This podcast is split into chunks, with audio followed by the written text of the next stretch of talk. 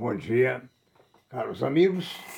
Ah, a maioria já me conhece, mas para aqueles que estão ingressando agora no nosso ah, YouTube, nosso vídeo, meu nome é professor Aécio Flávio Lemos, sou formado em contabilidade, filosofia, cursos de economia, administração e outras coisas. No, no somatório geral eu não sei nada.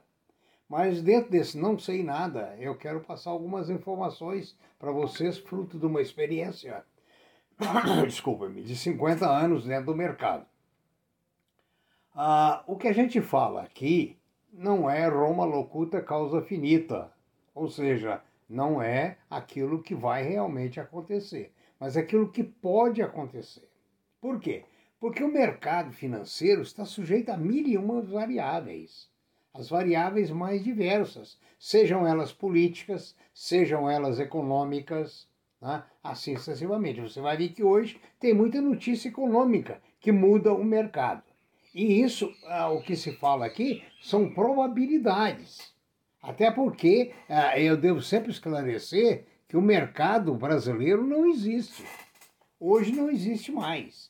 Com o mundo sendo um, uma aldeia global, o preço que um papel é negociado lá na Coreia, um papel brasileiro, ou às vezes até um papel australiano, de mineração, por exemplo, que é concorrente da Vale do Rio Doce, vai o que? Influenciar aqui dentro, né? lá na Coreia. Né? Ah, aliás, por falar em Coreia, é interessante abrir um parêntese aqui para que a gente analise. Há 70 anos a Coreia era um favelão um senhor favelão. Eu me lembro na minha infância que a, a, a Coreia dava medo. Hoje o que, que virou a Coreia? Uma das maiores potências do mundo em 50, 60 anos. O mesmo aconteceu com a Suécia. Eu estive na Suécia e pude verificar que há 50 e poucos anos era o país mais atrasado da Europa, hoje é um dos mais adiantados. Que isso sirva de estímulo para os brasileiros, para os nossos amados e queridos políticos, para que um dia a gente vire uma pátria muito forte, porque nós temos tudo aqui para isso. Bom, então vamos lá. A Europa fechou, está no momento operando em baixa, a Ásia fechou é, com posição mista, alguns países positivos, outros negativos. A previsão para os Estados Unidos é de baixa, tanto a Nasdaq, a S&P, a Dow Jones ou o índice Russell. A previsão. A previsão para o Brasil também é de baixa. O dólar opera em baixa na base de 5,54. Acredito que, continuando ingressando dinheiro no Brasil, o dólar vai continuar caindo, porque valorizar o real não há motivo nenhum. Né? O petróleo está no momento a 67,70, o Brent em Nova York. Ah, o ouro está no, ontem houve uma queda e veio para 1.776 dólares a onça Troy.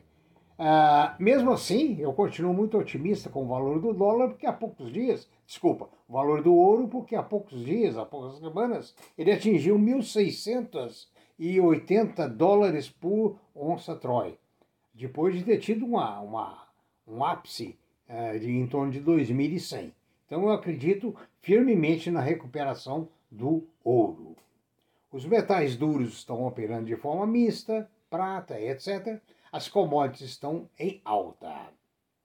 E quando você tiver alguma dúvida, quiser também me deixar às vezes em dúvida, faça seu e-mail para previsioneseconômicas@gmail.com que a gente vai tentar é, resolver ou dar uma, um caminho ou ficar mesmo nós dois em dúvida. O, a notícia hoje que a oferta do mercado brasileiro está que o óleo de soja caiu no Brasil, tendo em vista a redução do óleo no biodiesel. Né? Eu espero que essa redução chegue ao consumidor, que geralmente para lá na distribuidora e fica por lá, né? E o brasileiro fica apenas na esperança. Eu tenho, tenho sempre alertado você sobre a propaganda enganosa. Esse negócio de Bitcoin ganhar tantos mil por cento, isso é provisório. Bitcoin não produz nada, certo? Não existe nada atrás disso aí. E as propagandas enganosas? Tem uma corretora que acabou de ser punida pela CVM. Eu não vou citar o nome dela, ela está inclusive na nossa página no, no, no WhatsApp, quando você quiser participar do nosso WhatsApp, onde nós reunimos notícias da economia brasileira e mundial, é só você mandar o seu WhatsApp para 16 99212 8082 que nós inseriremos você. Aí, teve uma empresa no Brasil, essa eu posso dizer, chamada Betina, que fez um comercial dizendo que transformou 1.500 é, reais em um milhão em apenas três anos. Essa propaganda rendeu investigação da CVM. CVM é a Comissão de Valores Mobiliários, igual a americana American Securities, que são os xerifes do mercado. Então, veja bem, a, a, a, essas promessas estão vindo o tempo todo. Eu recebo um punhado delas. Você ganha dinheiro na bolsa? Ganha com calma, paciência e muita expertise, mas muita mesmo. Você tem que conhecer o segmento econômico, a economia brasileira, a economia internacional e tantas outras variáveis para você achar um papel bom, como o COSAN, como o VEG, né? ah, como Petróleo Ipiranga, né? JBS e outras, que você pode investir agora. Você não vai ganhar milhões de um dia para o outro. Você pode ganhar, mas aos pouquinhos, pequenos dividendos, pequena valorização, porque a valorização tem que vir à medida que a empresa produz mais e diminui seus custos. Né?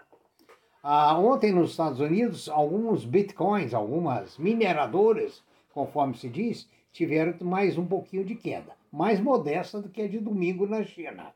Isso com medo da regulamentação por parte dos bancos centrais.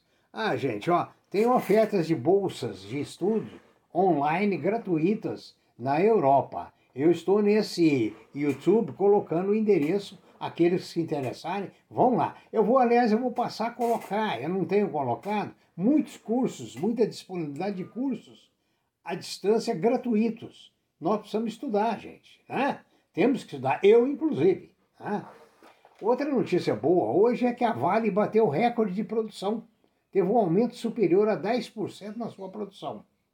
E ainda outra notícia boa a JBS, maior é, produtora, é, negociadora de carnes do mundo, acaba de adquirir mais uma fábrica na Europa. A JBS, conforme se sabe, é empresa brasileira. Né?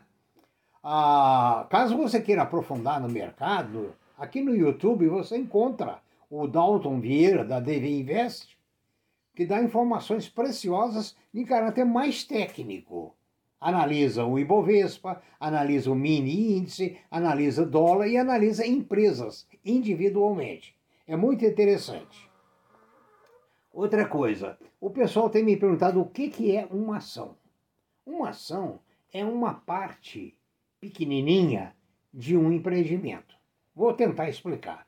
Joãozinho, Maria, Pedrinho, são 10 pessoas, reuniram seus capitais e fundaram uma fábrica. Essa fábrica começou devagar, foi crescendo, crescendo, ficou muito grande.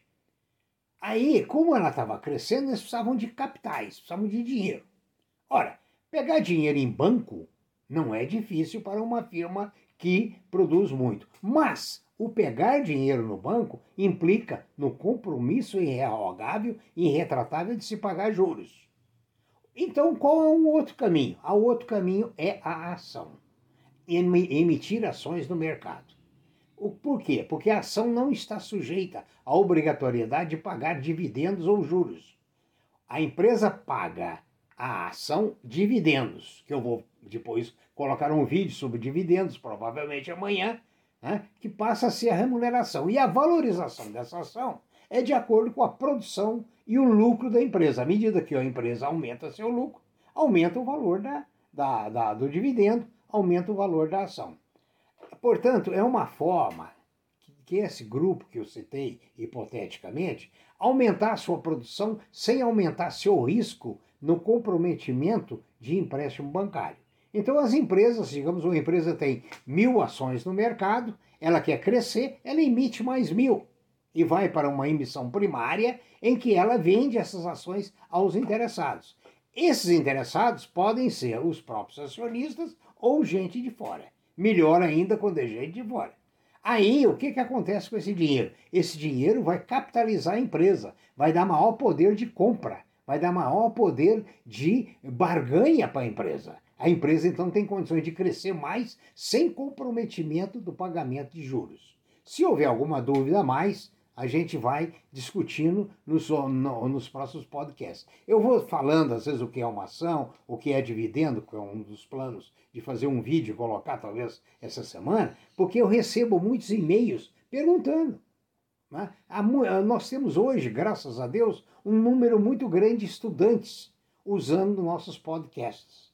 E nós vamos dar a esses estudantes sempre alguma dica. E podem mandar o seu e-mail para, conforme eu falei anteriormente com vocês, pode mandar seu e-mail para previsioneseconômicas@gmail.com expondo as suas dúvidas. No mais, um bom dia, bom trabalho, prudência, como sempre, caldo de galinha que não faz mal a ninguém e sempre vamos para a tradição. A inovação precisa de tradição, é preciso de tempo. Bom dia, boa terça.